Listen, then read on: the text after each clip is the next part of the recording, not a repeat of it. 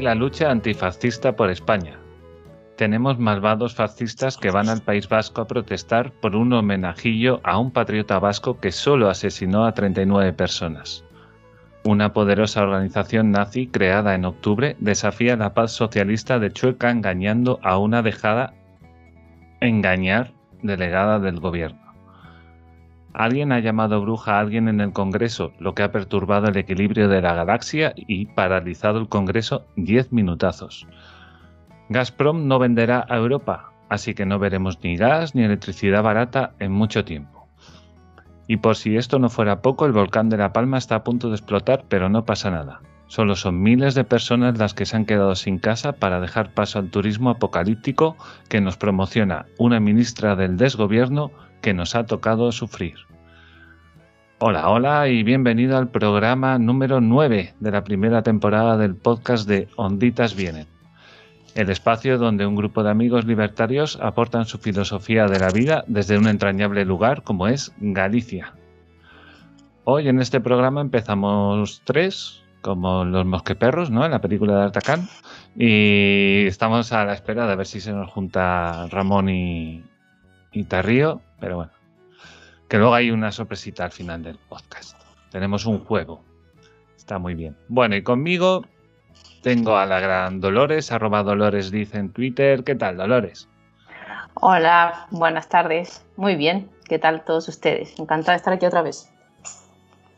Y por otro lado tenemos a Juanjo, arroba Juanjo barra baja iglesias en Twitter. ¿Qué tal, Juanjo? Bien, siguiendo con la cuesta de septiembre, aunque creo que va camino a octubre.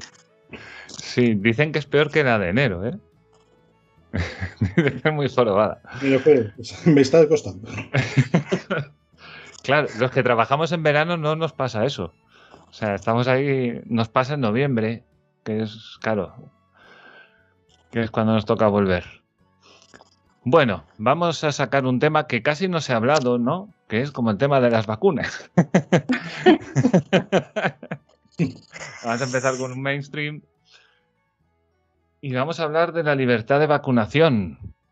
Si debería ser obligatorio y qué está en juego. Bueno, primero le, le, pasaré la palabra a Juanjo porque está a punto de recibir nada menos que la tercera dosis de vacunas va puesto hasta arriba. Sí, no, creo que nadie pueda decir que soy antivacunas. ¿no? exacto, exacto, exacto. Y bueno, yo siempre quiero dejar aquí mi punto de vista es que yo creo que lo sensato es vacunarse. Entiendo que la gente no quiera verse obligada y que si no quiere no debería vacunarse, pero bueno, esto es como todo como en todo país que dejas a la gente tener armas, pues esperas que la gente no vaya a tiros, pues cuando hay una vacuna que puede impedir, no impedir, sino ralentizar la difusión de un virus que puede causar todavía, que todavía causa muertes, y que es un poco triste que siga causando muertes, eh, que la gente no, no se la ponga, aunque sea por solidaridad con los demás. Ya no porque te lo pida el gobierno, que sabemos que son cuatro miembros que están ahí por lo que están, y punto. Y, pero bueno, yo creo que está bien cumplir en estas cosas, que es cuando a la sociedad se le pide un poco de empatía y que lo haga por sí misma, pues, pues pasan estas cosas. Y bueno, luego ha habido un follón en el radio de la hostia. Pero bueno, eh... Juanjo, ¿Tú cómo lo ves? te voy a llevar un poco la contraria. ¿no? ¿no? creo que nadie pueda decir que soy antivacunas. Creo que hay motivos sobrados para ponérselas, sobre todo en casos como el mío, ¿no? que tiene su sistema inmunitario debilitado o bien que es una persona con una edad avanzada y la probabilidad de, tener una enfermedad mala es muy elevada. ¿no? Y evidentemente se reducen los fallecimientos. Ahora, yo los datos que, recibo no me indican que se corten las cadenas de transmisión. Es decir, lo del argumento de ser... No, no se corta, no, no se corta. No, yo no. Creo que es contraproducente ese tipo de argumentos. no, ralentiza la expansión, eso sí. No lo sé. La verdad que lo que está pasando en Israel me deja muchas dudas y no tengo claro. Es que realmente hay un problema siempre con los expertos. Los expertos a veces tienen que decir, no lo sé. Mm. Y aquí todo parece que el comité de expertos dice esto y tiene que ser así porque lo dice. Y pasan los meses y descubrimos que no era tan exactamente así. Exacto. Y te encuentras cosas contradictorias entre unos y otros. Y... El mejor argumento para vacunarse es que realmente eh, vas a tener lo normal, una enfermedad mucho más llevadera y es mucho, muy más difícil que puedas acabar en el hospital o, o tener secuelas graves o incluso fallecer. Es el argumento individual de, oye, ponte esto que te va a ir mejor. El virus está extendido por toda la humanidad. A día de hoy hasta parece que, que fluctúa, o sea, que eh, se mueve también a, través de especies animales que nos acompañan. Murciélagos, incluso gatos, perros. El otro día aparecieron, creo que eran osos en un zoo.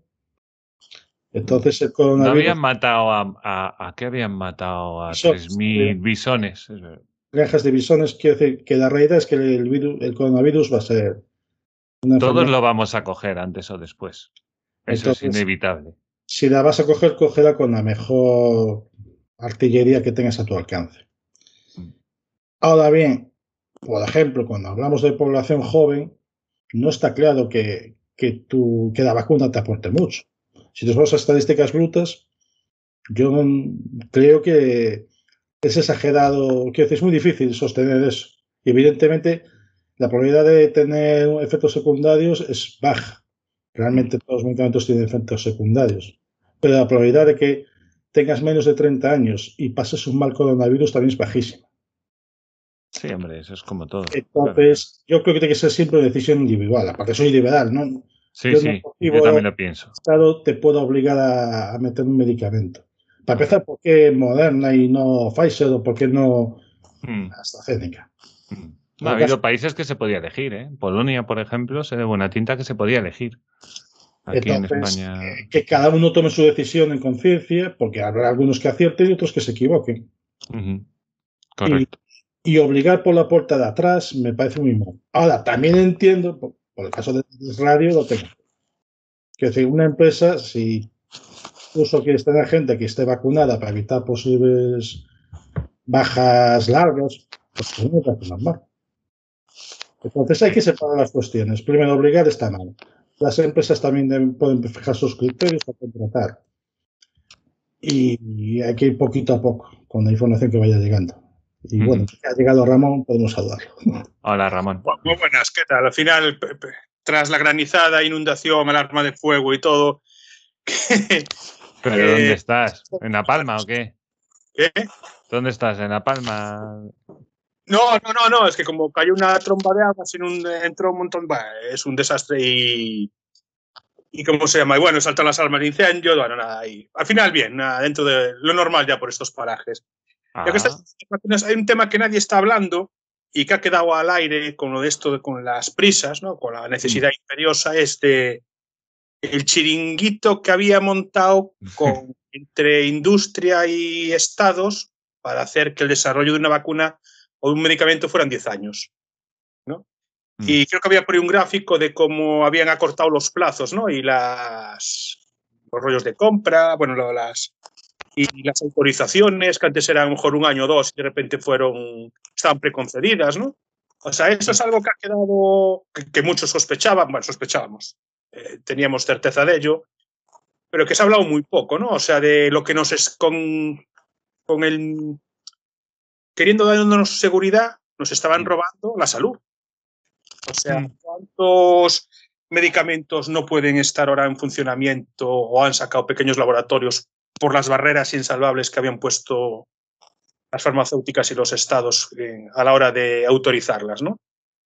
Eso se habla eso nos ha hablado y en dos años ha sacado, un año y pico ha sacado una ¿no? Pues, yo creo que eso ya, ya la conocido, ¿no? Al final mm. Tienes un pequeño, un pequeño laboratorio como puede ser el de Farmamar, tienes un medicamento prometedor, para echarlo a andar, tú haces una investigación previa, das con una molécula que hace algo, mm. y el problema es que esa investigación pues, puede ser 10, 100 millones de dólares, así dicho malamente y muy bruto, pero para que te den autorización en todas las agencias de medicamento del mundo, es un proceso con una serie de estudios y burocracias que te van a pedir mil millones, o sea, de 100 a mil millones de, dólares para que ese medicamento se pueda vender en todo el mundo. Y, eso es la barrera de entrada. Al final, las farmacéuticas pequeñas, la única forma que tienen de entrar al mercado grande es irse con las grandes, porque hay un riesgo tremendo. Si tú metes mil millones y al final el medicamento no funciona, te has dejado cientos de millones por el camino. Pero es que eh, yo la palabra. Vale, espera, espera, espera, espera, Ramón. Es que, es que has abierto un melón muy gordo. No, pero. y, iba, le iba a dar paso a Dolores porque todavía estábamos con la, con la discusión de si debería ser obligatorio o no, no sé qué. Y claro, has abierto un melonazo loco que no te quita la razón, ¿eh? Eso, eso no te quita la razón. Pero que para que Dolores se explaya ahí en el tema y luego ya sigues tú a tu rollo, ¿vale? Yo, yo con el tema de la obligatoriedad o no de la vacunación, lo cierto es que he ido matizando mi posición. Al principio la, la, la asentaba sobre una perspectiva casi individual, porque yo creo que hay varias formas de enfocarlo. Una, la individual, y entonces ahí, como dice Juanjo, decir, como liberal, respetas la libertad de la decisión personal de cada uno de los que tienen que, decidir si se vacunan o no se vacunan por las razones que fueran. Eh, si se mira desde ese punto de vista, pues probablemente este la, la, postura lógica, por decirlo así, sea oponerse a la obligatoriedad. Que por otra parte no hay obligatoriedad legal, pero sí fáctica, porque mm, para moverse en un montón de sitios hace falta un certificado y están queriendo pedir más el certificado, con lo cual eh, nos meten la obligatoriedad, como dice Juanjo, por la puerta de atrás. Eso es una. El otro problema que yo veo es, y yo creo que por eso también hay tanta gente que no está dispuesta a vacunarse o que se muestra escéptica a la hora de vacunarse, es porque tanto las instituciones mm, a nivel gubernativo como también estos comités de, voy a decirlo, de pseudo expertos, se han minado la confianza de la gente. O sea, si nos ponemos a revisar eh, cada uno de los juicios que han ido dando a lo largo de toda, la, de toda la pandemia que ahora esto sí, que ahora esto no, que sí de esta forma, que de la otra, que esta sí, que esta no, incluso habiendo un debate público de cuestiones que a lo mejor tendrían que ser debates entre científicos o gente que de verdad experta. Los comités de expertos que hay a nivel gubernamental, desde mi punto de vista y por lo que veo, poco tienen que ver con expertos. O sea, ahí no hay, no hay no hay gente que sea experta en pandemias, ni en, epidemias, ni mucho menos.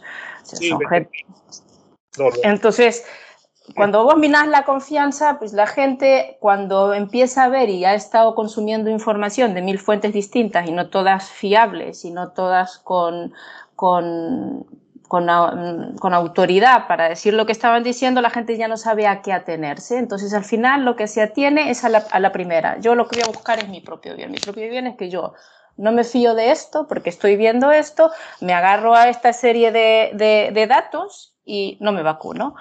Y después hay otra tercera parte que a mí es la que últimamente me está haciendo dudar más, sobre todo después de hablar con mi padre. Mi padre es veterinario. Entonces, muchas gracias a tu padre, ¿eh? que yo soy de mascotas. Estoy, mi padre no es de mascotas, mi padre es de animales grandes. Ah, vale, vale, vale, vale. de verdad. de lo que sacan terneros de ahí, de las vacas, ¿no? Exactamente, de ese tipo, los que vacunan contra aftosas, por ejemplo. Entonces, entonces el, el, el, otro enfoque, y no se puede tener un monoenfoque, que es la parte esta individual, yo tengo derecho a decidir qué es lo que hago frente a una vacuna, la otra parte que es que hace que esto lo, lo, matice yo a esa parte individual es que estamos en una pandemia, no es ni siquiera una epidemia, es una pandemia a nivel global. Y yo hablaba con mi padre y me decía, mira, desde el punto de vista de la veterinaria, lo más parecido a esto es la aftosa, la fiebre aftosa. La fiebre aftosa eh, no ha llegado a ser nunca pandemia, pero sí ha sido eh, epidemia. Y de hecho, mm, la forma que tienen en clasificar distintas zonas geográficas son zonas libres sin vacunación, porque no ha llegado ahí, porque ha habido controles, porque lo han parado en su momento.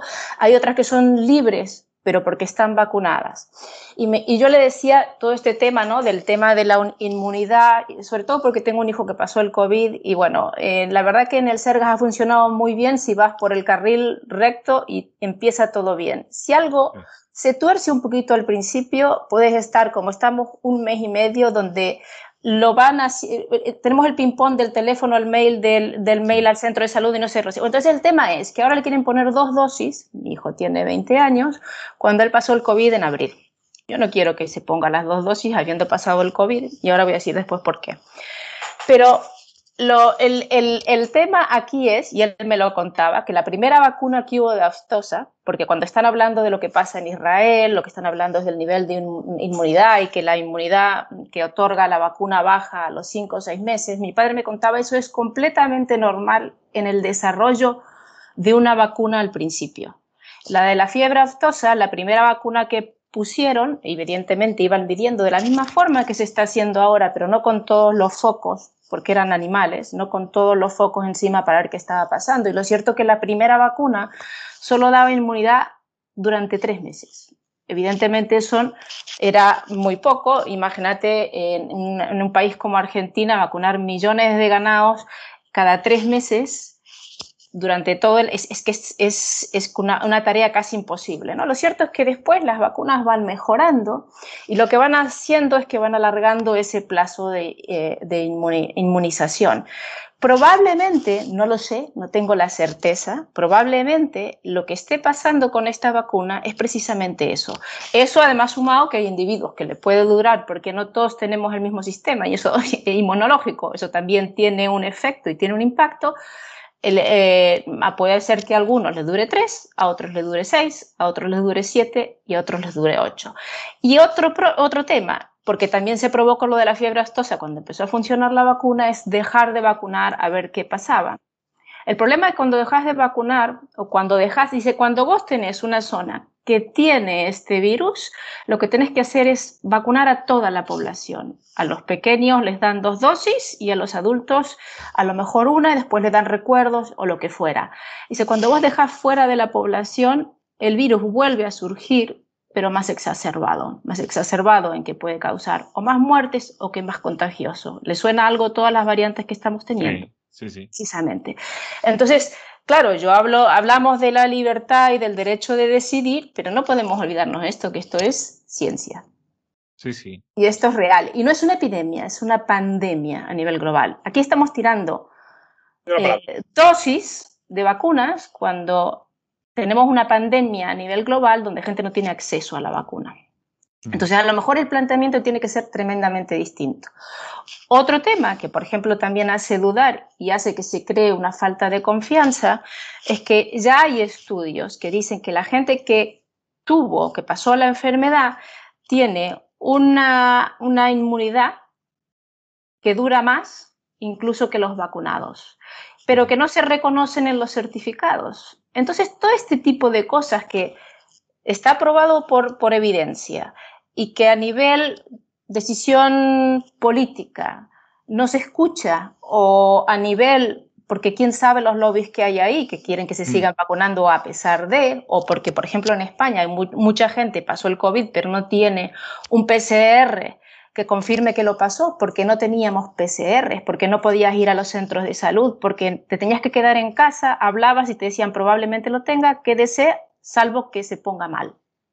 ¿Vale? Entonces yo creo que hay varios temas. Está la confianza, porque está minada, entre otras cosas, por no reconocer una inmunidad natural. O sea, es, es ilógico no reconocer una inmunidad natural. Segundo, por no explicar bien todas las cosas, todas las aristas del problema. Y, y porque yo creo que el, el, mono enfoque en un problema tan complejo como este no, no, no va a ayudar a que la gente tome una decisión desde mi punto de vista acertada, que sea el vacunarse. Entonces, yo entiendo el derecho ese, yo no creo que haya que estigmatizarlos ni demás, pero sí hay que preguntarse si realmente se explica todo esto a alguien racional con los datos y demás, ¿por qué no se va a vacunar? Ramón, dime. Bueno, pues yo creo que a Dolores ya se lo comenté alguna vez. Eh, yo creo que el problema aquí fue de, de élites, o sea, esto tenían que haberlo manejado los veterinarios, así de claro. En España eh, sí que había medios para hacer análisis veterinarios, porque y, se le dejó a los médicos. Y ha sido un gran error y nos ha costado 140.000 muertos. Eh, ¿Por qué un gran error? Porque al médico desde hace varios siglos o ya casi milenios le está insistiendo con, el paciente, el paciente, el paciente. Y cuando son cinco pacientes ya se vuelven locos. O sea, y es lo que ha pasado. Y han intentado, y esto, como dice Vindolo, pues eh, en, Argentina creo que hay, no sé, ¿cuántas vacas hay ahora? ¿Ocho, nueve millones de vacas o más? Yo qué sé, no que ni, ni, lo, saben, ¿no? Eh, eh, y, se enfrentan a la fiebre aftosa, aquí la fiebre porcina, bueno, un montón de, problemas. Y se solucionó se solucionó. Los famosos pools de que dicen, no, vamos a hacer pools de vacunas. Se hacían en los años 80 en las aldeas para luchar contra la tuberculosis. O sea, cualquiera que haya vivido en una aldea en los años 80 en Galicia, venía el camión, te cogía una muestra de, la mezcla de toda la leche de, todas las vacas de tu explotación. Y hacían, analizaban eso. Si daba positivo, venía al día siguiente el veterinario. No se hizo. ¿Por qué? porque, bueno, por muchas causas. Eh, pero esto em, es, eh, el principal problema es ese, no haberle asignado a los expertos adecuados el problema. ¿Por qué? Por el litismo, porque teníamos la mejor sanidad del mundo, que no ha sido capaz de enfrentarse a una, a una gripe. Bueno, y eso, eso y que no hicieron un, puñetero test. Cuando tenían que hacer los test, que era al principio. millones de test a la semana en España los veterinarios, la, medicina, digamos, medicina veterinaria. O sea, el sector farmacéutico veterinario puede hacer dos millones de test al. Sí, sí, sí, sí. No, no, yo, yo no niego eso, ¿eh? No, lo que digo es que no se hizo, o sea, no se hizo nada. Nos metieron en casa y no se hizo nada. Nada, nada, nada. Otra cosa, eh, que ya hay que empezar a cambiar el lenguaje. Ya no existen epidemias y pandemias. Tal como está desarrollado el mundo hace 20 años, son todo pandemias. O sea, eso decir, no, es que es localizada, olvídate, o sea, olvidaros. bueno, por ejemplo, la fiebre aftosa sigue siendo una epidemia y de hecho se mantiene a raya por la vacunación o por los cierres de fronteras. O sea, ahora... no, a nivel humano, a nivel humano con la movilidad humana que hay, eso es complicado. Pero es que las vacas no se mueven tan rápido. Vale. Las vacas no, cogen no cogen aviones, ¿no? bueno, sí, sí, sí, claro, sí que hay. Claro que hay movimiento. Sí, claro sí, que hay. Además, cuando están muertas pueden transmitirlo. Sí, sí, sí. Aguanta más. Bueno, está mucho, vamos a ver, está mucho más controlado una vaca viva o muerta, o sea, carne, mucho más controlada que un ser humano viajando, muchísimo más. Sí. Hombre, si no estaban haciendo test hasta hace creo que un mes, todavía seguía sin hacer test en los aeropuertos. O sea, eso, eso va ahí. Eh, quería pasarle la, palabra a Juanjo, que había levantado la mano. ¿Tienes alguna cosita más que decir, Ramón? Así por terminar. ¿No? Vale. primero, yo creo que estamos en una situación de mucha incertidumbre y no hay, no hay soluciones mágicas. Una vez que el coronavirus se extendió por varios países, entre ellos, yo recuerdo que fue Irán, el primero que ya fue una extensión masiva, ¿no? Entre cientos de miles de iraníes, se supone. Hmm. Es que es, eh, ya no funcionan muchas estrategias de veterinarios. Los veterinarios, se acaba de poner un, artículo de un veterinario con una experiencia tremenda y, y te dice que llevan trabajando con los coronavirus 90 años y las vacunas no suelen funcionar bien. El coronavirus ya era conocido por los veterinarios y las vacunas no, no lo cortaron como otros virus parecidos. Pero Juanjo, yo no me refiero a eso, yo me refiero a, la profilaxis. Lo que quiere decir es que eh, no hay soluciones centralizadas que te garanticen nada. Aquí mm. todas las decisiones que podías tomar con la información que había, todas se equivocarían en muchas cosas. Y por eso yo creo que las decisiones hay que bajarlas a cada individuo. Con la escasa información que tenemos y la incertidumbre que se maneja, pues que cada individuo decida si quiere una vacuna, vacuna moderna basada en RNA mensajero, si quiere la rusa, mm. o si no quiere, o espera un poco para ver cómo va el resto de la población. A mí todo esto me parece legítimo. Aquí, aquí voy a meter un punto, voy a meter un punto que dijo que dijo Javier Milei con respecto a las drogas, ¿no? Él dijo, no, no, yo no quiero que se despenalicen las drogas si luego vas a ir a un hospital público. Y esto es exactamente lo mismo. O sea, yo no quiero que hagas lo que te dé la gana con tu cuerpo para irte a un hospital público, porque ese hospital lo estoy pagando yo. ¿Me entiendes? Ese, es un punto. Eh, a ver. Por, lo último, eh, lo de las drogas es tan fácil como bucear. O sea, si tú quieres bucear, tienes que tener un seguro. Si no, eh, nadie te va a alquilar ni nadie te va a vender, eh, porque tienes una serie de peligros médicos muy específicos. Mm. Exacto. ¿Tú quieres drogar? ¿Quieres carne de, de drogata? Pues toma. tienes que tener tu seguro. Y verás cómo se acababan muchas cosas. Y respecto a lo que decía Juanjo, vale, muy bien. Eh, la responsabilidad tiene que ser individual. Pero eso no quita la responsabilidad que han tenido aquí los gobernantes, ¿eh? que no había tanta incertidumbre. O sea, han, han, tomado decisiones a sabiendas del problema que podía causar. Y, con eso de que no había incertidumbre, no, no había tanta incertidumbre en el primer trimestre de 2020. Y, y, como bien dices, hace 90 años que se conocen los coronavirus, no es nada nuevo. Y sabían cómo se, cómo se propagaban y todavía, como decís ahora, no se hacen todavía análisis a la gente que, viaja al extranjero. Pero fijaros que, por ejemplo, temas tan sencillos como si te puedes contagiar por el aire o simplemente por las gotas, eso es un caballo de debate entre científicos durísimo. ¿eh? Y no hay una, una posición que se haya definido como la correcta.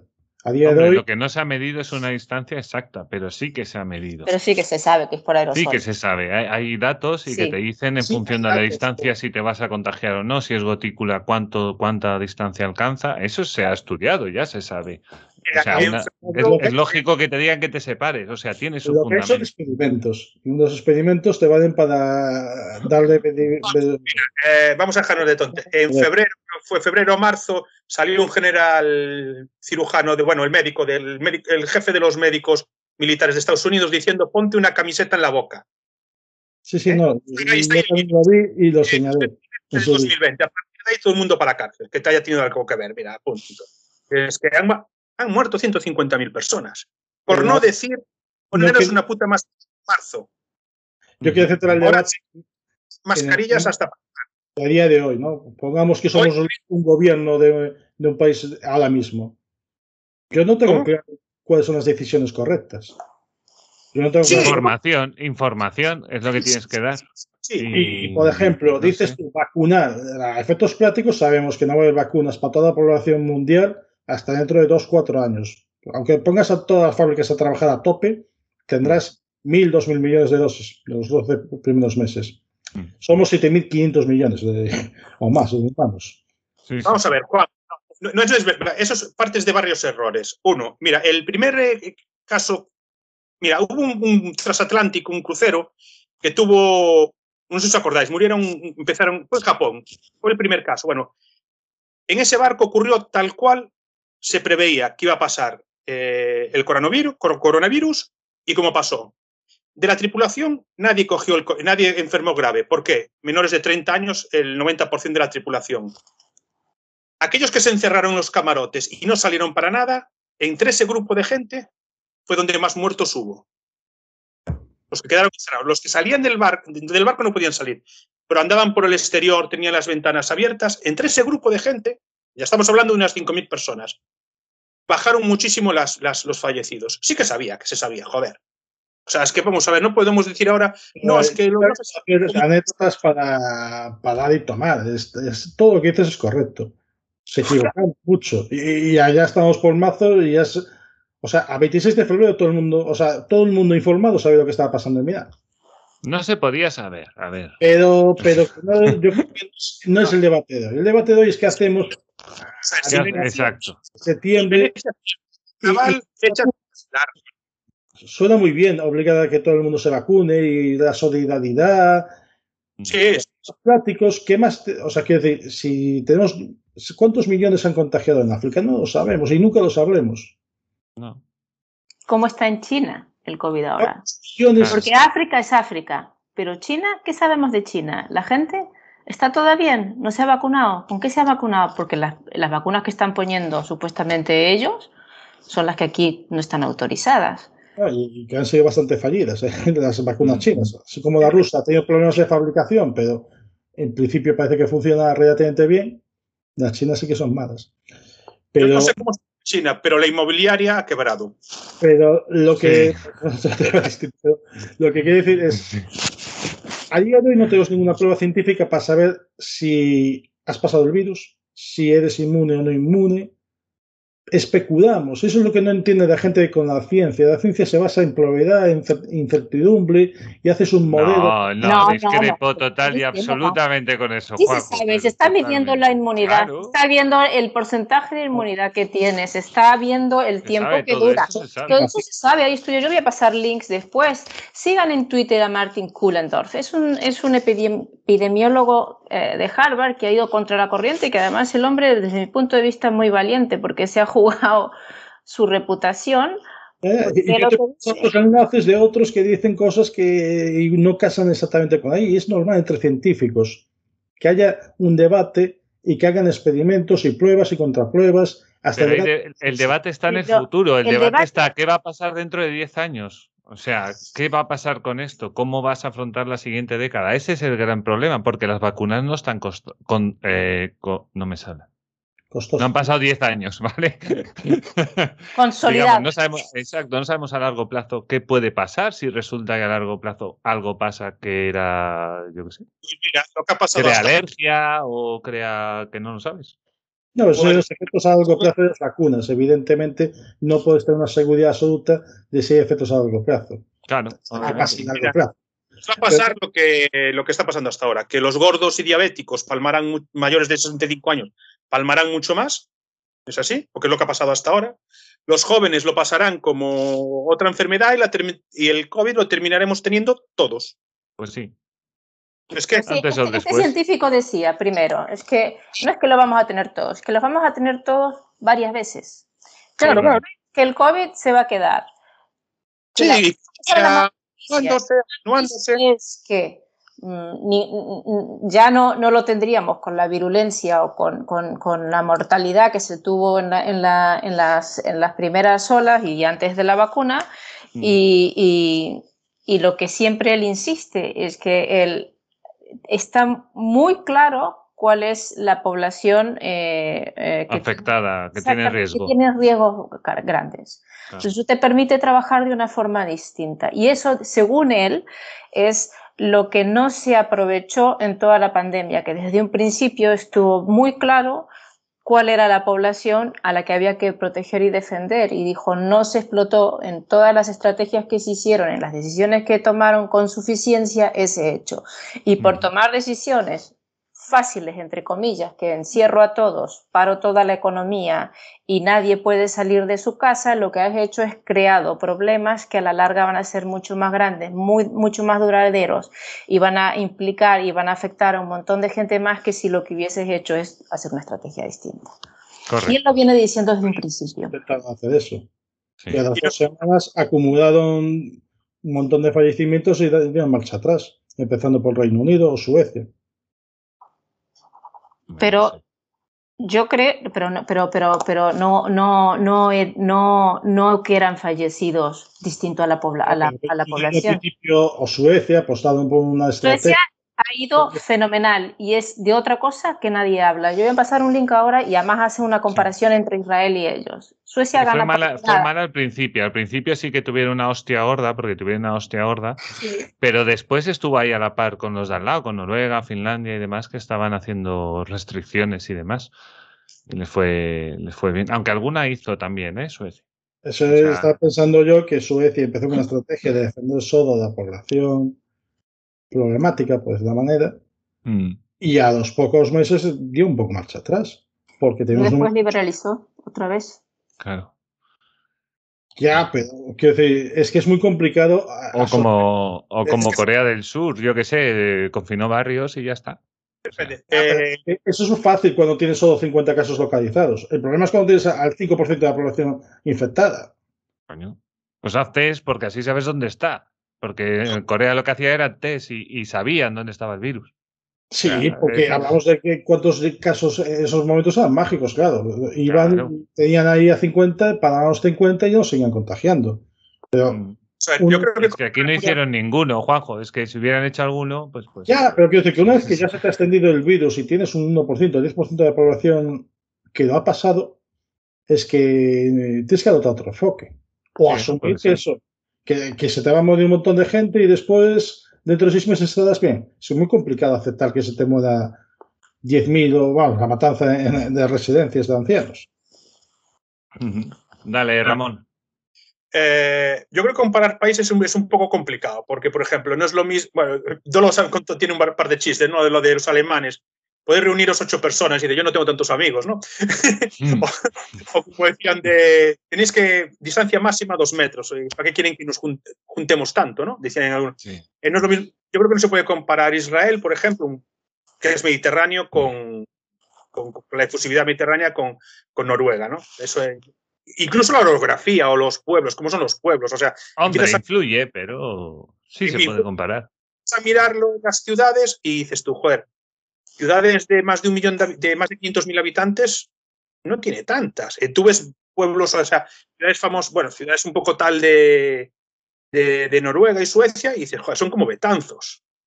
O sea, sí, eh, claro, ¿qué? Sí, sí, son, son ciudades grandes eh, después está mucho más tal. Eh, yo creo que aquí se tenía que haber hecho por comarcas la, la, la, gestión, ¿no? O sea, por comarcas o por áreas sanitarias y, y, hacer la gestión así. Porque no es lo mismo. Joder, es que a mí me decían en Begón, en, toda la terracha, la gente decía, pero es que si yo, me decía mi, mi, mi hijado, yo para quedar con alguien tengo que llamarlo por teléfono para quedar con él. ¿Para qué coño me estoy dejando quedarme en, hacerme quedar en casa? O sea, fue a la venga, brocha gorda, ¿no? O sea, brocha gorda y, y para. Hay, gente multada en mitad del campo que iba sola. sí, sí. Aquí hemos llegado al punto de que hubo confinamiento por ayuntamientos. Aquí al lado yo podía ir andando a un trozo que es de Fene a menos de un kilómetro.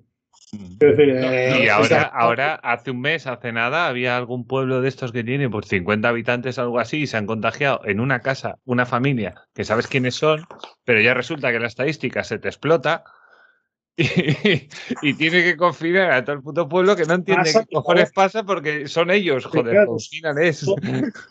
Son, decisiones centralizadas que correcto, correcto. Es absurdo. Y, y todas soluciones tomadas de arriba para abajo funciona mal. Y somos dejemos hablar a cada individuo. Claro. bueno, pues, va a haber gente con mascarilla. Mira, ahora mismo estaba aquí granizando y lloviendo. Bueno, hay una tormenta tremenda mm. y gente con mascarilla. Bueno, pues. Pero ahora somos un país como Reino Unido que no apenas tiene obligaciones y, bueno. No pues seguirá habiendo gente con mascarilla, ¿eh? Pero es normal y no me parece. pero, pero, una cosa es que la gente decida, una cosa es, que la ah, gente decida libremente y otra cosa es que te obliguen a llevar la mascarilla. Es como ahora que te obligan, bueno, si, si tienes que andar y aún así por la calle te cruzas con gente muy cerca sin mascarilla y tal y entiendes que bueno, yo la llevo y ya está.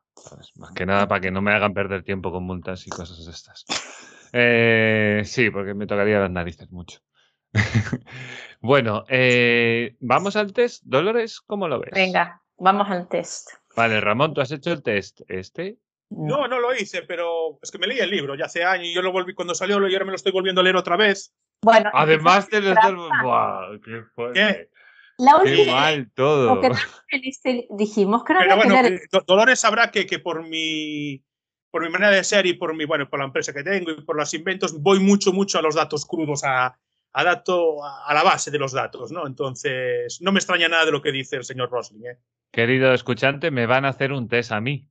Hay tres personas y me van a hacer un test. Es un poco como la voz, ¿no? O, algo así, que uno canta y hay tres jurados ahí. Pero no, pero eh, yo ¿eh? insisto, en tomarle el test a, Ramón, con lo cual el, primero, que va a responder va a ser va a ser, va a ser Mario y seguidamente lo va a ser Ramón. Y, aquí Juanjo va a ser de, notario.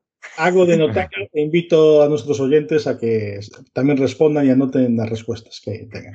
Vale, empezamos. Son 13 preguntas, ¿vale? Son 13 preguntas y lo que intentamos es ver em, o medir la, visión que tenemos del mundo. La primera pregunta es, en los países de bajos ingresos, ¿qué porcentajes de niñas terminan la escuela primaria? La opción A dice el 20%, la opción B dice el 40% y la opción C el 60%. Uh, esto es de conocimiento. Yo no llego a tanto, ¿eh? pero yo diría un 40. Ramón. El 60, más del 60. Más del 60. Bueno, seguimos. La segunda pregunta. ¿Dónde vive la mayor parte de la población mundial? A. En países de bajos ingresos. B. En países de ingresos medios. C. En países de ingresos altos. Hmm. Hmm. Ahí lo tienes fácil. ¿eh? No, no, yo tal y como lo estoy pensando no lo, no lo veo tan fácil. Tengo dudas. Yo voy a decir medios porque China lo considero medio y la India no llega, pero lo entiendo. Yo también, sí. No como pobre, pobre, ¿entiendes? Entonces, lo entiendo por ahí. Muy bien, seguimos. Pregunta 3. En los últimos 20 años, la proporción de la población mundial que vive en la pobreza extrema se ha A. Multiplicado por 2. B. Mantenido más o menos igual. C. Reducido a la mitad. Reducido a la mitad. Alto, que acaba de llegar el Tarrillo y nos va a pasar el test. Eh, no sé si os voy a valer mucho, ¿eh? ¿Por qué? ¿Qué haces? ¿Qué, estás? ¿En el coche o qué? Estoy en el coche, sí. Oh. un segundo, que te voy a desconectar este. Os llamo otra vez, un segundito. Venga, seguimos con el test. Seguimos. Pregunta 4. ¿Cuál es la esperanza actual de vida a nivel global? Eh, no, no anote la respuesta de, Ramón.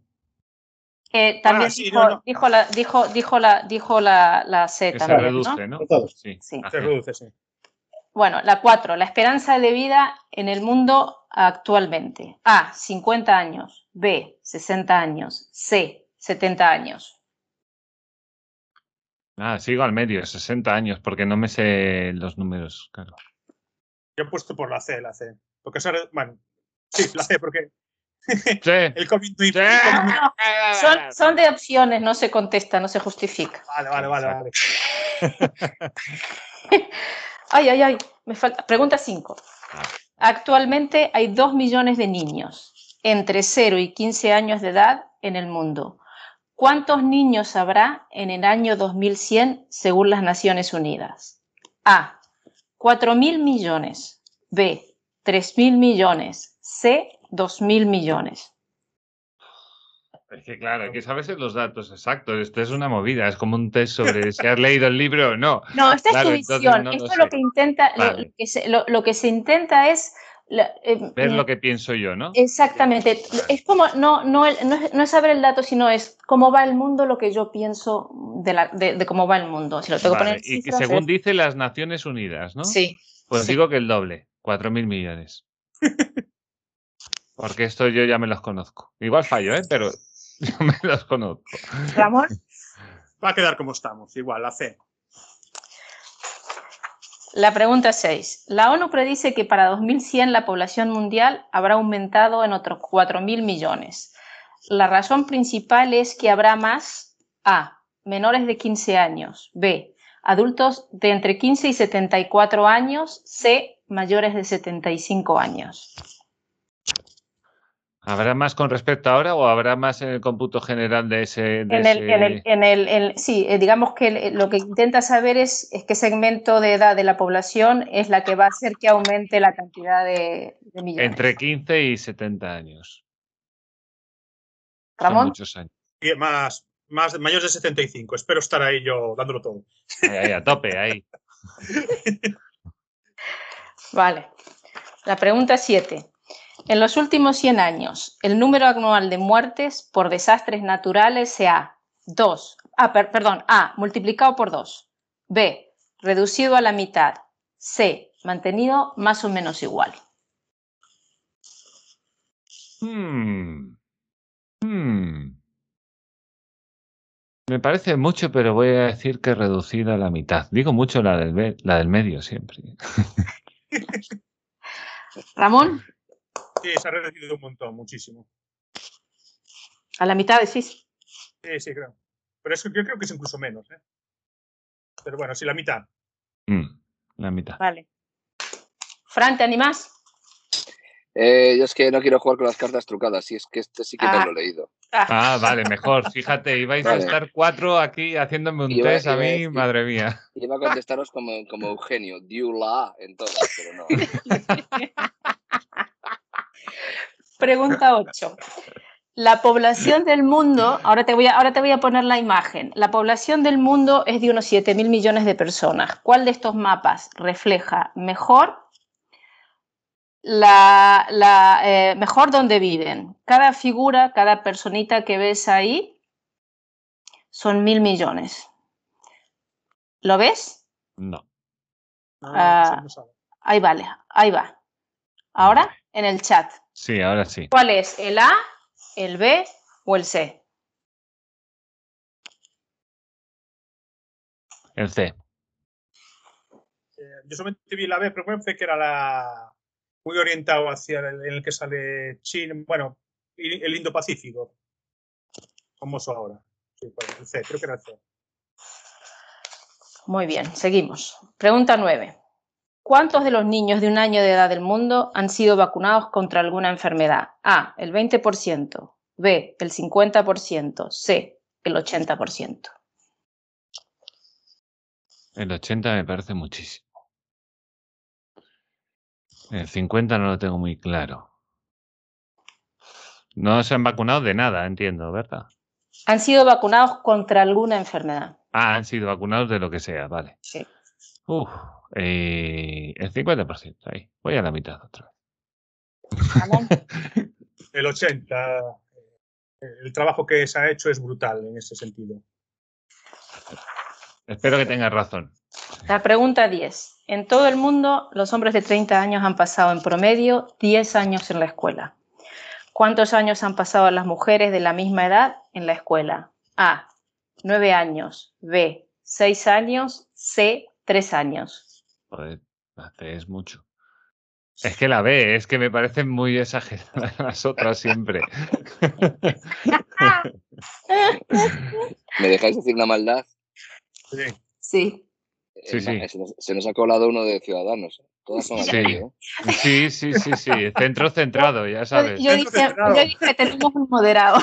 Sí, que hago una moción de censura aquí con el PSOE cuanto os deis la vuelta. Después lo negás que ya viene Ábalos. Claro, Preguntamos. En 1996, los tigres, los pandas gigantes y los rinocerontes negros estaban en peligro de extinción. ¿Cuántas de estas tres especies están en mayor peligro de extinción hoy en día? A, 2, B, 1 o C, 0. Me voy a arriesgar. No lo tengo claro. No el panda claro, tiene que no. extinguir, es un animal diseñado para extinguirse, joder. O sea, Sí, como el perezoso, que es otro, pero bueno. Ah, pero el panda, joder, o sea, es que es. No, es peor el ¿Quién va a perezoso. el Partido Comunista Chino manteniéndolo? Nada, eso tiene que acabar, tiene que acabar muy mal. Eso. Claro, por eso no creo que esté en extinción, porque a China. Ah, bueno, sí, exterior- sí, pero es, No sé, pero no es sé. un no sé. animal para, Bueno, para extinguirse. Uno. vale, seguimos. La pregunta 12. ¿Qué Perdón, porcentaje? eh, Mariño, ¿qué dijiste? La C, cero. Cero. Creo que era- Sí. 12. ¿Qué porcentaje de la población mundial tiene algún acceso a electricidad? A, el 20%, B, el 50%, C, el 80%. La electricidad tiene muchas formas de sacarse. El 80. El 80 también. Pues, Vale. La pregunta 13, la última es, los expertos en climatología global, hablando de expertos, creen que durante los próximos 100 años la temperatura promedio A subirá, B se mantendrá igual, C bajará. Ah, subirá. Se mantendrá igual o bajará. El problema es que vamos a una glaciación, pero bueno. Bueno, ya ahí, ahí es tiene... mal la pregunta, Ramón. eh. La pregunta no es lo que opina él. eh, La pregunta es lo que opinan los expertos. Ah, no, no, no, claro. Ramón no conoce otra cosa que lo que opina él. Claro, no, no, conozco muchísimas cosas, pero lo único que verbalizo es lo que opino yo. exacto. Exactamente.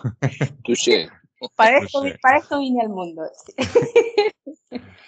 Bueno, a ver, ¿qué he ganado? ¿Qué he ganado? ¿Un apartamento en Torrevieja? ¿Qué he ganado? ¿Qué ha En La pasado? Palma, que está. En Vale, La. Palma. Sí. Eh, Ahí a pie de colina, ¿no? has ganado- Si has no diste el libro, yo creo que es un buen resultado. ¿eh?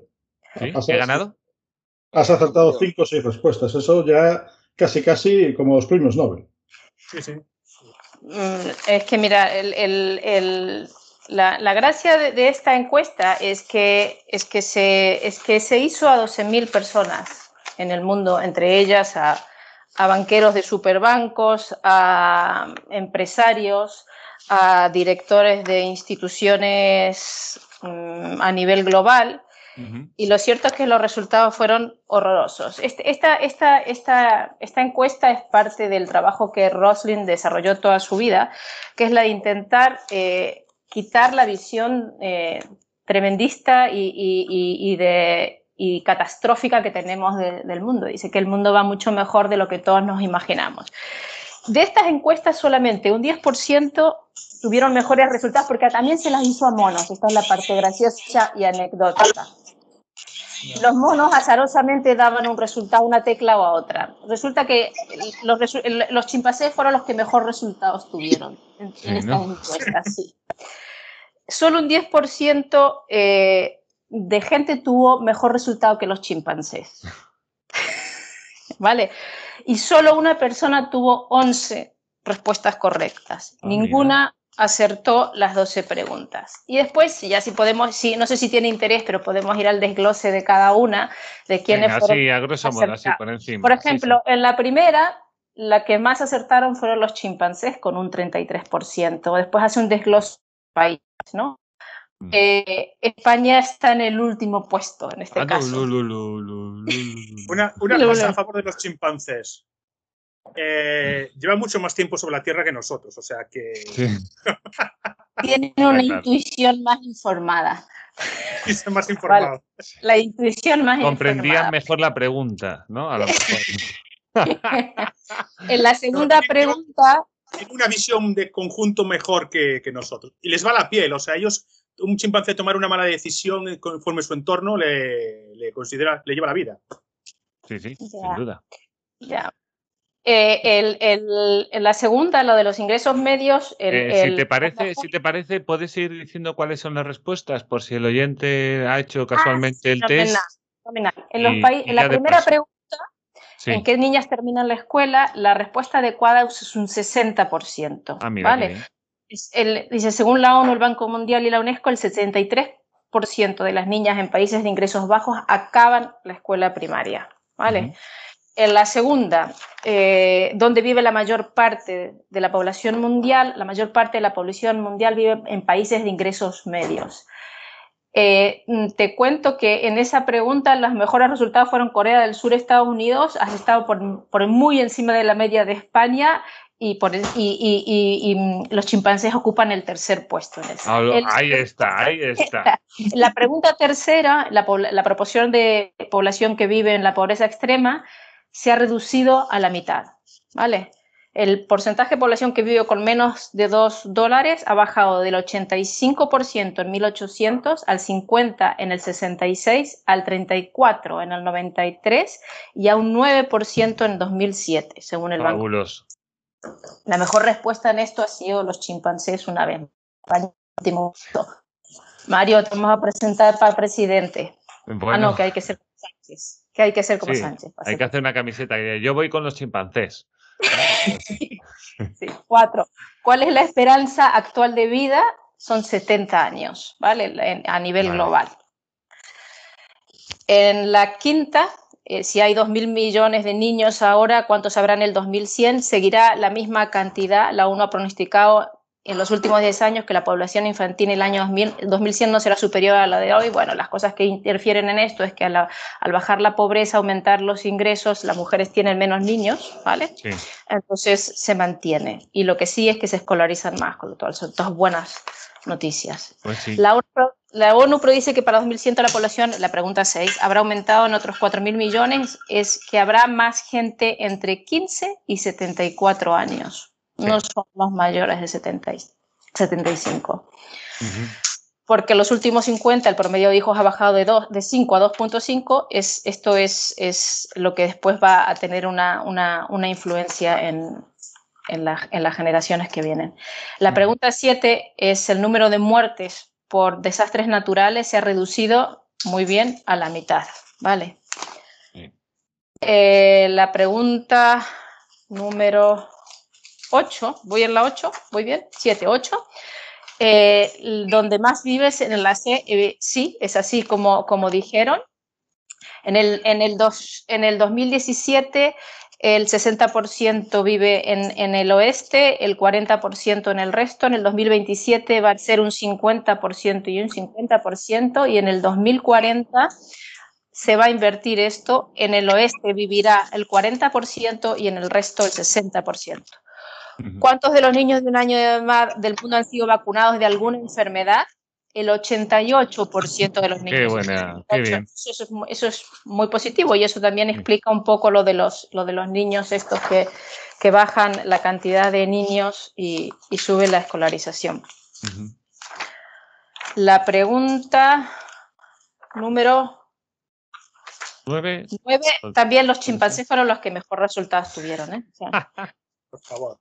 Y en, y en esta en, esta, en esta pregunta, en la, en, la, número 10, es que lo que más llamó la atención es que gente como de eh, bancos enormes como de la Universidad de Cornell, premios Nobel, de la conferencia de Life Science, de Clinton, del Foro Económico Mundial, fueron los que obtuvieron respuestas muy incorrectas, un 20%. Dice, dice, ese síntoma es que se están tomando decisiones muy incorrectas cuando expertos en distintos dominios creen que saben de la realidad mucho más de lo que la realidad evidencia a través de los datos, ¿no? Entonces, si uno no sabe exactamente cómo, no, no, se, no sabe el diagnóstico, ¿cómo va a tomar buenas decisiones? Mm. Bueno, en España se supo, se quedó muy claro, ¿no? Cuando le preguntaron a Zapatero cuánto costaba un café.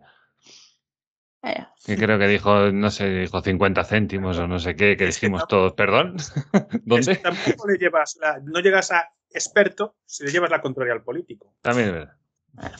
La pregunta 10 es que los 10 años de escolarización de media de los hombres de 30 años en todo el mundo, ¿cuántos han pasado las mujeres? Las mujeres han pasado 9 años. Y sobre todo esto cuando habla, él se, se, refiere a, a las mujeres que defienden los derechos de la mujer, incluso las feministas, ninguna sabían estos datos. Y mm. entonces decía, ¿cómo, cómo, cómo se puede estar defendiendo algo? Dice, porque muchas veces los expertos son más activistas que expertos, ¿no? Entonces quieren defender y, y, mostrar una realidad mucho más grave para conseguir movilizar gente. Porque es su trabajo. Absolutamente. Sí. Y presupuesto. Exacto. Eh, y la pregunta 11, con los pandas, los tigres y los rinocerontes, hoy en día no hay ninguna de estas especies en peligro de extinción. Qué guay. La pregunta 12, ¿qué, ¿qué porcentaje de la población mundial tiene acceso a la electricidad? El 85.3% de los hogares tienen algún acceso a la electricidad. Maravilloso. Sí, sí, sí. Los expertos en climatología global creen que durante los próximos 10 años la temperatura promedio subirá. Vale, esas son, eh, son todas las preguntas y las, y las respuestas. Y bueno, no sé, lo, lo, el, el, el, por qué hacemos las cosas peor que los chimpancés. Es que mm, hay, hay, no, no, es que las hagamos peores, pero está claro que, que, sí que se demuestra que la gente que toma decisiones al final es menos efectiva que un chimpancé. Exactamente. Bueno, Eso pues sí que se demuestra tomando decisiones. y mucho más cara. Se puede Bueno, bueno. Uh, perdón. Algo como quien tiene moneda, acertaría más. Juanjo. ¿Qué, qué, ¿Cómo ha ido el resultado? Eh, bien, bien, bien. Wow, te oigo súper alto. Vale, ya está. Bueno. Eh, yo he acertado siete y Ramón ha acertado nueve. Bueno, pues a ti, aunque sean siete, como eres muy centrado, te va a dar la presidencia de, de la Comunidad de Murcia. Vale. Conozco a uno ahí que nos llama vale, y, y, después que os he estado escuchando con el tema de los chimpancés, el, el, tema es muy sencillo. Los chimpancés no conocen el socialismo ni la manipulación y eso. Claro. Son, or, son orden natural, espontáneo pura supervivencia. En, en realidad la, la, la fuente de, de, de, las respuestas incorrectas es instintiva. Primero, las claro. personas por cuestión de super, supervivencia instintivamente hacen una lectura negativa de las situaciones para protegerse. Vos tenés que saber dónde está el peligro, incluso magnificar el peligro para protegerte y crear una estrategia. Esa es la parte instintiva que no pasa por el filtro racional. Hay una parte que es esa biológica, es instintiva, Por otra parte, también está una sociológica, nos están bombardeando y ciertamente todos los medios de comunicación hay intereses a la hora de qué, de qué comunicar o sobre dónde poner el foco y las buenas noticias nunca son noticias. Entonces, eh, evidentemente tenemos un montón de información y cuando uno va a tomar o a hacer un juicio, tomar una decisión de lo que tira cuando el, el problema es complejo es de la información que tiene más a mano. Y la que tiene más a mano no necesariamente es la que describe la realidad, sino que es un hecho excepcional. Correcto. Eh, y entonces él lo que hace ahí, yo no sé si vamos a entrar, porque él habla de, de, distintos instintos, en realidad son sesgos cognitivos que todos tenemos, que todos tenemos, pero que es bueno saber detectarlos a la hora de, primero, de que no te manipulen, porque cuando vos no sabes que tenés determinados eh, tendencias a pensar o, patrones de pensamiento, si no sabes reconocerlos, vas a creer que estás en lo cierto cuando no lo están, o si alguien intenta, porque se puede manipular y aprovechar esos patrones para hacerte tomar un posicionamiento determinado ante una cuestión, si vos desconoces esto, o sea, estás un poco a la, a, lo que te caiga, ¿no? Y a quien te, y a quien te pase la información o quien te cuente las cosas.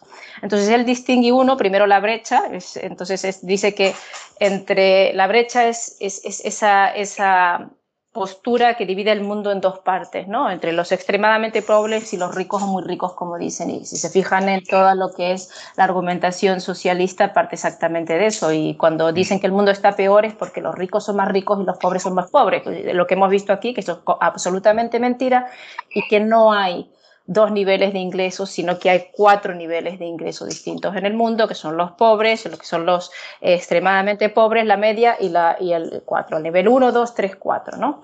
Mm. Entonces, dice que cómo se combate buscando a la mayoría que generalmente se encuentra en medio, donde pensamos que había una brecha, hay una mayoría ahí en el medio que, que puede explicar mejor la realidad.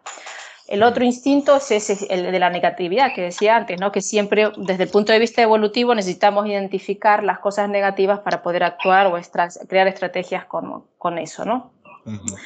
Eh, o sea, pues la forma de combatirlo. Dice que no hay que suponer que las noticias son eh, las únicas noticias son las malas que nos llegan, que el la cantidad de noticias que recibimos explica a un mayor acceso a la tecnología, a una mayor vigilancia del sufrimiento y que eso no quiere decir que tengamos, lo que tengamos acceso a eso, que haya un volumen suficientemente grande o que todo el mundo se pueda explicar por esas noticias.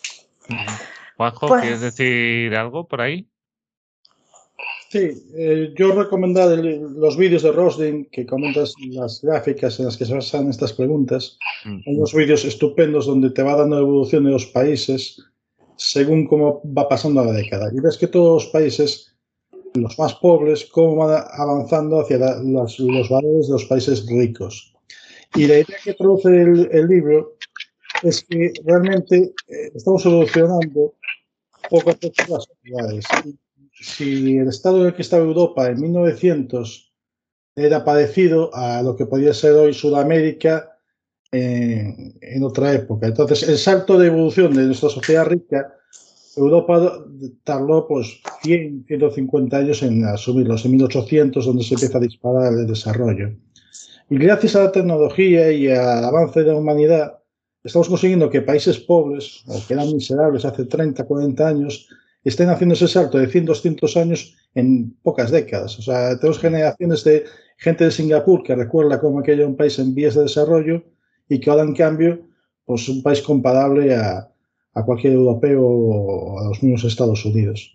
Y es la idea de ese optimismo, de que realmente el mundo mejora, que la humanidad sigue avanzando. Tiene incluso nombre eso, dice Juanjo, se llama la ventaja de llegar segundo. Sí. O sea, eh, Te ahorras mucha investigación y estas cosas. A toda África ahora mismo pues tiene teléfonos móviles. Sí. Ah, es, no, es un, no es raro ver una persona en el, medio de África con el teléfono móvil, ¿no? Lo cargan con una placa solar y bueno, hay, hay un estudio de, de, cómo influye en el mercado de ganadero la, la tecnología móvil, ¿no? eh, y el detalle es eso, o sea, la cantidad de gente en el tercer mundo que se está comprando una bicicleta eléctrica. Ya no se compra un coche. Claro. Se compra para desplazamientos mm, relativamente de 20, 30 kilómetros. No tiene que comprarse ni una moto ya, que era lo normal que vemos en, Asia. Se compran bicicletas eléctricas. Eso ya es un salto brutal. Eh, los, los, teléfonos, los ordenadores portátiles, o sea, que pueden acceder a ellos, es un desembolso grande, pero pueden hacerlo. Y lo que nos queda. es la, se llama la ventaja de llegar segundo y, que se está explotando poco, bueno, lo que se puede, pero se podía explotar más. Eh, Fran, ¿qué te decía alguna cosita? Está silenciado. ¿No? Perdón. Ahora, ¿verdad? Ahora me veis. Sí, ahora sí. Ahora. sin discutir el, progreso tecnológico material, que es evidente, la gran pregunta es si eso es, corre en paralelo a un avance de la libertad o de la democracia o de los derechos. Que esa sería la gran pregunta. O sea, a mí me dice mucho que, lo, que en África todo el mundo tenga teléfono móvil, pero no me, o que en Singapur sean muy ricos, pero Singapur es el ejemplo clásico de que el capitalismo eh, ha funcionado en lo económico, pero no ha funcionado en, lo estrictamente liberal o de derechos o de libertades de, expresión o de política o de democracia, ¿no? que ese sería un, poco el gran, el gran, reto, porque si no, a mí también me da cierto coraje el, el, boom tecnológico, el avance tecnológico con el progreso material, eh, si no va acompañado de, de, un reforzamiento de las teorías puramente liberales de control del poder, división de poderes, eh, democracia. Es decir, hace poco, repasando clases que de nuestro inefable Bastos, hay que recordar que la libertad va de la mano de, los bienes materiales. O sea, que tú, que un país sea materialmente muy rico, mm, dependiendo de quién sea el propietario de esos bienes, puedes tener más o menos libertad. Es que a nivel tecnológico la URSS era un país mm, francamente avanzado, pero ¿a costa de qué? ¿No? Esa sería la, gran pregunta. Avanzado, eh, tenía cosas tecnológicamente hablando lo era, pero claro. No, no, no, no, no, vamos a ver, no lo era, vamos a ver. Eh, en todas las casas americanas había un microondas. En este, mm. Sí que tenía cosas muy punteras, pero no estaba democratizado, o sea, seguían viviendo como en los años 50. Pues claro, porque tú lo has dicho, porque no estaba democratizado. Ah, pero yo una cosa, por ejemplo, lo que dices lo de Singapur, es que cosa me gustaría estudiarlo más y discutir más, porque la mayor parte de la población de Singapur es emigrante. Mm. O sea, tan mal no se vive. Bueno, viven bastante mejor que los alrededores, que tampoco es, mucho. Igual el trabajo y es bastante mejor que donde estaba. ¿eh? Claro, pero suele pasar, suele pasar.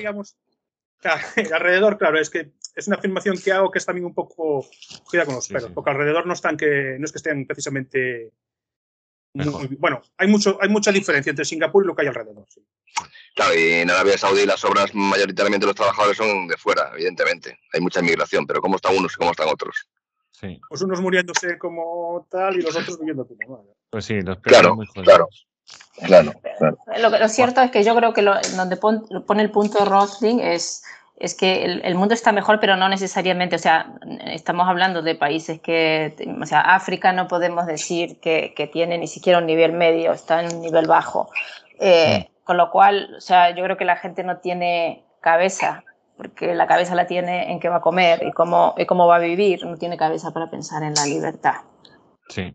Entonces, yo creo que todavía hay una brecha muy grande para que eso desemboque. Sí es cierto que el mundo como se está ahora mismo pintando, que tenemos a una China, que tenemos a una Rusia, donde sí existe un avance económico importante y donde sí se preocupan por no dar libertades, sino al revés restringir e incluso meterse atacando a los países o a los bloques que sí somos defensores de esas libertades, de esos derechos y demás, es preocupante en qué manera se puede desarrollar y quién va, por eso es tan importante la influencia que se pueda tener sobre estos países que se están desarrollando, África, continentes, África y, países sueltos por el mundo.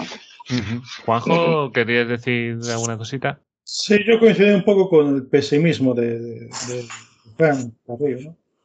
Porque creo que es muy distinto el caso de la Unión Soviética de China. La Unión Soviética no pudo soportar la carrera tecnológica con, el mundo occidental. Alemania del Este cantaba cuando al lado tenías la Alemania del Oeste y se acabó deshaciendo pues porque su economía se, se vino abajo en, los 80. Cuando veo China veo otra cosa. Y yo creo que sí, el Partido Comunista Chino ha triunfado donde fracasó el, el ruso. Y veo ese ver grande. Lo demás. Se han adaptado a la tecnología y están usando la tecnología a su favor. Y para nuestra desgracia, ese comunismo que para algunas cosas es capitalismo porque incentiva la competencia y un mercado de aquella manera está aportando a su población un nivel de vida superior al habitual en, los mm. sistemas comunistas anteriores. Y eso se puede extender. Se acaban de prohibir el Bitcoin, ¿sabes, no? No sé, o sea, sí, me, que de la, noticia exactamente, pues, exactamente. Pues sí han prohibido Bitcoin y Ethereum. Dale, dale ahí, Fran. Que, que, yo creo que Juanjo apunta eh, en dan, la diana, porque además China ha conseguido la cuadratura del círculo, que es utilizar el capitalismo, la producción capitalista, para imponer su, totalitarismo político, que eso es lo más, lo más preocupante de todo, ¿no? Digamos que la URSS un poco se murió de, de dogmatismo, si lo queréis llamar así, ¿no? Pero lo preocupante de China es que ha sabido mimetizar y ha sabido utilizar eh, en, cierta medida también, ¿eh? porque al final es verdad que también puede ser un gigante con pies de barro, que eso está por ver, ¿no? Pero a priori sí que ha sabido utilizar o, hacer eficiente para sus intereses totalitarios puramente políticos y de control la producción capitalista, y eso es preocupante. En primer lugar, porque si hacemos lo que yo eh, denunciaba, que es atender solo al progreso material, tecnológico, y no atender a los, cimientos, mm, si quieres, hasta morales ¿no? o, filosóficos de, Occidente, pues puede pasar lo que está pasando, que Occidente cada vez tiene menos, menos cimientos de este tipo y es más fácil que la, que, la tiranía china les compre, ¿no? Y no quiero poner nombres, ni países, ni, demás. Pero entonces, a mí eso es lo que me llama, me, llama a la, a, la, reflexión y me pone en guardia, ¿no? Porque hoy en día China sí ha conseguido aprovechar la producción capitalista para horadar los principios clásicos occidentales de control del poder, división de poderes, democracia, libertades de, todo tipo, y es preocupante, ¿no? Que lo que lo tecnológico tape lo otro, no sé cómo lo veis. Bueno, y está aprendió a invertir, ¿eh? que es una cosa que están dándole caña ahí y, y, bueno, todos sabemos que además están expandiendo, tienen, están cogiendo partes de... Bueno, yo sé que tienen un puerto ahí en Montenegro, ¿puede ser? Hay un puerto que se lo han tenido que dar a, los chinos, y es chino. No será bandera china, pero, es chino. Es que Vale, eh, se está expandiendo, pero lo primero que tienes que expandirte es a, en tus alrededor, ¿no? Y todos los vecinos de China eh, están así, así con ellos, o sea... Sí, no es perfecto, pero China está sabiendo jugar sus cartas. Pero ¿por qué se tiene que expandir? ha comprado media Europa, que ha comprado a la Unión Europea, posiblemente, sí. a los políticos de la Unión Europea, pues posiblemente. O, como somos de bendición preventiva, pues tal. Que ha comprado mucho en África también. Mm. Pero es que alrededor no tiene amigos. ¿Y para qué los quiere si tiene fuera? Eso te iba a decir, o sea, ¿por qué, eh, es una política equivocada? Porque o sea, están en América Latina, están en África, están eh, metiéndose en Europa, comiéndose los pies de Europa. Y mm. supuestamente lo que, lo que hace, lo que, lo que nos hace occidentales Sí, lo que, es lo que decía Fran, lo que han hecho es ver el fracaso de China y haber aprendido. Si, si, lo que aquí tiró el sistema es la economía, a mí la economía me tiene que funcionar y yo lo voy a usar como caballo de Troya. Correcto. Para además hace tiempo que hace tiempo que las guerras mundiales son puramente monetarias, ¿eh? no, hace un año ni dos ni tres. Claro. pero mirar una cosa, ahora ha salido la semana pasada el ataque de cuernos este que tuvo Francia porque pasaron de ella para el megacontrato de, de submarinos. que, si ves, le coges un mapa y dices, hostia puta, es que eh, China es muy fácilmente estrangulable. O sea, y lo vimos con, con el barco aquel de Evergreen, ¿no? Mm. Eh, que, en el canal de Suez. O sea, se despista 30, 30 segundos, dos segundos el piloto y, y, la que acabas de perder la de Dios de dinero. Sí, sí, la que se O sea, eh, las rutas de suministro, o sea, vale, no está de moda invadir países, pero te cortan una semana un, el Golf allá por Filipinas y, cuidado, ¿eh? Bueno, lo que dice Ramón está, bien traído, porque fijaros en el ejemplo de Afganistán y las famosas minas y que se supone que van a entrar en poder de China y tal. Claro, pero ¿por, dónde la saca China? Es que Afganistán es un cuello de botella. Con Afganistán, tiene frontera. Sí, nos ha fastidiado, pero si la ves te da la visa. Tú, te, animo a que la veas por Google Maps y es, una, es un infierno aquello, ¿no? Entonces, una cosa que quiere China es meter un gasoducto, creo, por debajo de Afganistán. Eso, eso ya es poca broma, sí, señor. Claro, es que así es como lo hace. Claro, no invade, no le hace falta invadir. ¿Para qué? Ah, no, no.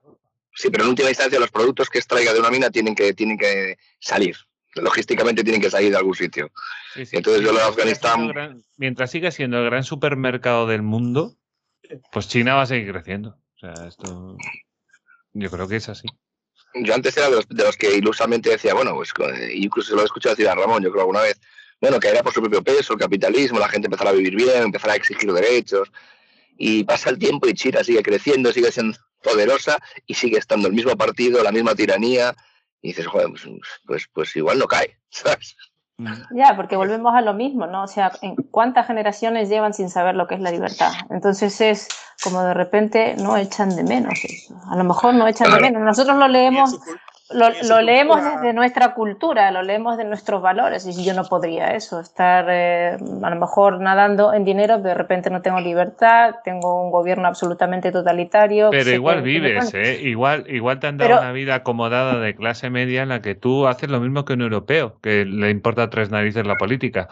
Vas, haces tu vida, tienes tus hijos y poco más. No te quejes del partido. Si ellos llevan cuatro generaciones, cinco generaciones, seis generaciones, siete generaciones en las que no saben lo que es eso, no echan de menos ellos. Si no lo echan muchísima gente aquí que se piensan que lo tenemos dado y les da igual. Bueno, pero eso es un viejo debate filosófico, eh, Dolores, que es que si la libertad es algo innato eh, o no lo es.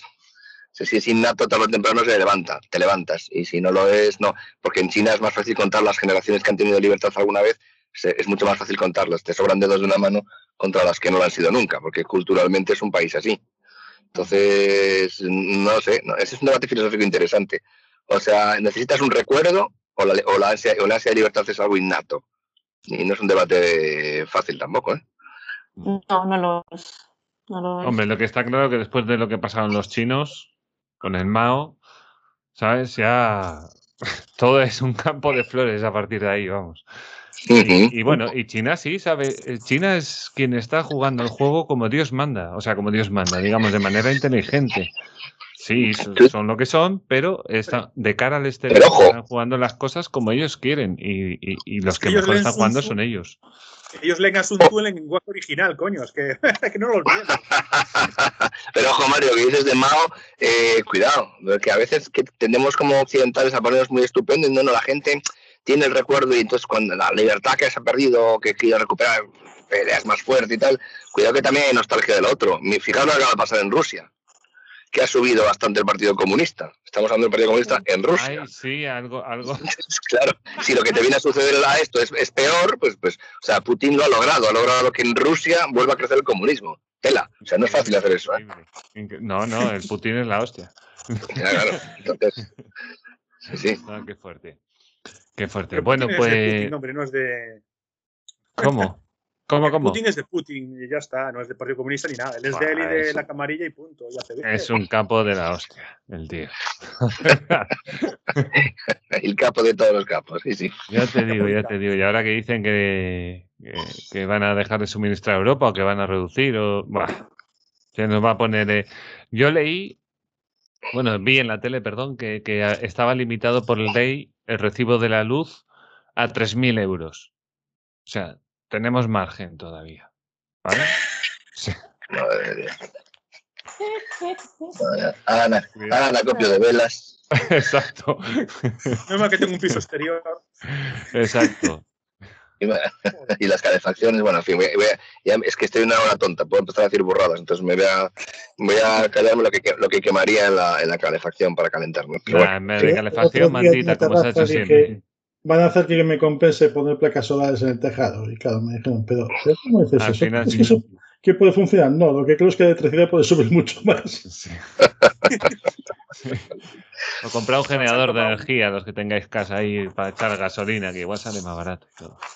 Yo qué sé. Bueno, pues nada. Yo creo que ha quedado bien. Estamos en, la horita, no vamos mal. Eh, entonces voy a empezar dándole la palabra al último que llegó, por si quieres playarse ahí un poco. Fran, antes de despedirnos, ¿alguna cosita más? No sé, es que he llegado tarde, no sé si habéis tocado el tema de vacunación o no, si no, lo toco porque sí. Sí, pues nada, ¿debe pues. ser obligatoria o no? No, yo es que si nos ponemos, si vamos a cortar ya, no me meto, que ya me conocéis. Pero. ¿Sí o no? No, es, no se puede decir sí o no en un debate de este tipo. Esa es mi primera posición. Entonces yo creo que no. No, no, al revés. Al revés, al revés. Yo creo que en principio no debe ser obligatoria nunca, salvo que haya una situación crítica, ¿no? Pero es cierto también, y lo dejo para el debate, que las vacunaciones eh, funcionan, o, mejor dicho, dejan de funcionar a partir de un, umbral determinado de, gente no vacunada. Entonces, no es una decisión estrictamente individual. Muy bien, estamos bastante alineados. Sí, ¿Qué pasa? Que yo creo que también, por poner la guinda, la guindilla, mejor dicho, esto que estoy diciendo, si estuviéramos, si estuviéramos hablando de vacunas esterilizantes, para mí no habría debate. Es decir, vacunarse sí o sí, pero no es el caso. Entonces abre una beta un tanto, un tanto delicada. Dicho todo esto, lo que no soporto y cada vez soporto menos, y lo digo públicamente, es el, este friquismo conspiranoico antivacunas, que, que, que en fin, por Dios, eh, si no se vacunan, por lo menos se... ¿no? No, al contrario. Si no, si los antivacunas no frikis de estos conspiranoicos, no los que dudan, ¿eh? Sino pues si no quieren vacunarse, por lo menos que se tomen la pastilla por las noches. sí, igual en el siguiente tiramos, tiramos el, asunto ese. Bueno, voy a recordar que, que Fran es arroba ftarrío en, en Twitter. Sí, claro, dilo ahora para que vengan todos los antivacunas a zurrarme en el Twitter. Muy bien, muy bien, estupendo. Por supuesto. Nada, no, porque ya, ya, llegas tarde, se han, encargado de nosotros. Claro. vale, vale. Luego, vamos a defenderte, no te preocupes. bueno, por otro lado, a Ramón, arroba Ramón Corujo en Twitter, ¿alguna cosita más? Nada, creo que he ofendido poco, joder. Estoy Matar pandas, matar pandas. Porque he llegado tarde, Ramón, porque he llegado yo tarde, si no les dábamos para el pelo a estos, ¿eh? Pero bueno, yo creo que lo de las, bueno, abundando un poco para que sepa Terreo mi, mi, opinión, lo de las vacunas, creo que lo dije al principio de la, de la, de la pandemia, se, van, se han cargado la confianza lo cual no está mal, en el Estado, y, mm. pero me, ya preveía que se iba a cargar el, en el sistema de las vacunas, ¿no? El sistema de vacunas, solamente hay que ver el trabajo que han hecho, por ejemplo, los, los rotarios con, el, con la vacuna de la polio, ¿no? Cuando ya la ONU daba por perdido lo de la polio, ellos dijeron, un grupo de personas dijeron que iban a vacunar a todo el mundo, y se acabado con la polio. Pues y se ha acabado con la viruela. Con la viruela se ha acabado, se empezó en Coruña a acabar con la viruela hace unos siglos, ha llevado tiempo ha llevado tiempo, pero se ha acabado. Eh, lo que pasa es que aquí han vendido soluciones milagrosas, ha habido mucha política, se han cargado la confianza en, empresas, en AstraZeneca, porque no había suficientes o lo habían gestionado mal. Y en vez de decirlo, cargan contra la empresa y han creado dudas. Mm. Eh, eso para mí es de tribunal de Nuremberg otra vez y que vayan desfilando por allí todo el mundo. ¿Me dejáis decir una guinda? Un segundito, Ramón, que voy a estar de acuerdo contigo por primera vez hace mucho tiempo. Bueno, no, que sabes que no, es una broma. Grábalo, pon a grabar, grábalo. El problema básico es que no ha habido eh, que, que el Estado metido la zarpa. O sea, el problema básico es que yo, si me quiero vacunar a mi bola con la empresa que me dé la gana, cobrándome las dosis que me salgan a las narices, no puedo. Exacto. Muy bien dicho, muy bien dicho. No, no, no. Bueno. No puede, sí. Venga. Listo. Gracias. Sí, sí, sí, listo, listo, listo. Perfecto. Bueno, sigo por, por el que ha sido hoy el azafato, eh, Juanjo, arroba Juanjo barra baja iglesias. Venga, tío, ¿alguna cosita más? Nada, volver a recomendar ese librazo que es el Fastness de Hans Rosling. que hace falta optimismo para ver cómo la humanidad avanza. También pasamos épocas muy difíciles en la historia, en los años 30, y el comunismo chino también caerá de alguna forma. hay mucho chino por ahí que también mira documentos occidentales para entender la libertad. El problema de China es saber hasta dónde llega. No caer, caerá, pero hasta dónde llega. Sí, a lo mejor no cae. Es ser optimista siempre. Todas, las guerras que dicen que vas a perder, las vas a perder. Entonces hay que pensar que vas a ganar. Pues sí, por lo menos sí. Llevar bien el día, que se dice.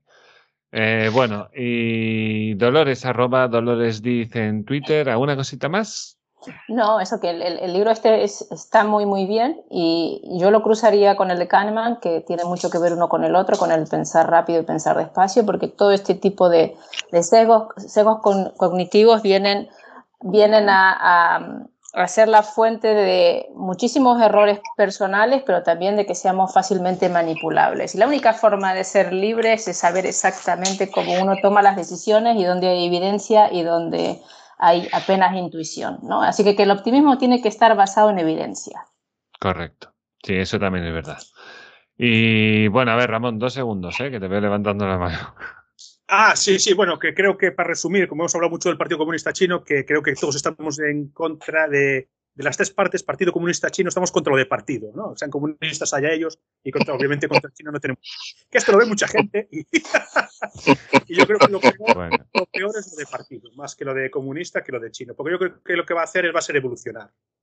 Va a seguir evolucionando. Como un Pokémon. sin prisas. Sin prisas. Vale, no abramos ese melón que si no nos da aquí las 3.000 y el oyente se tiene que ir a dormir ya. Bueno, yo soy Mario, arroba de e barra baja serpientes y nada, espero que te haya gustado este capítulo y nos escuchamos en el siguiente. Chao, chao.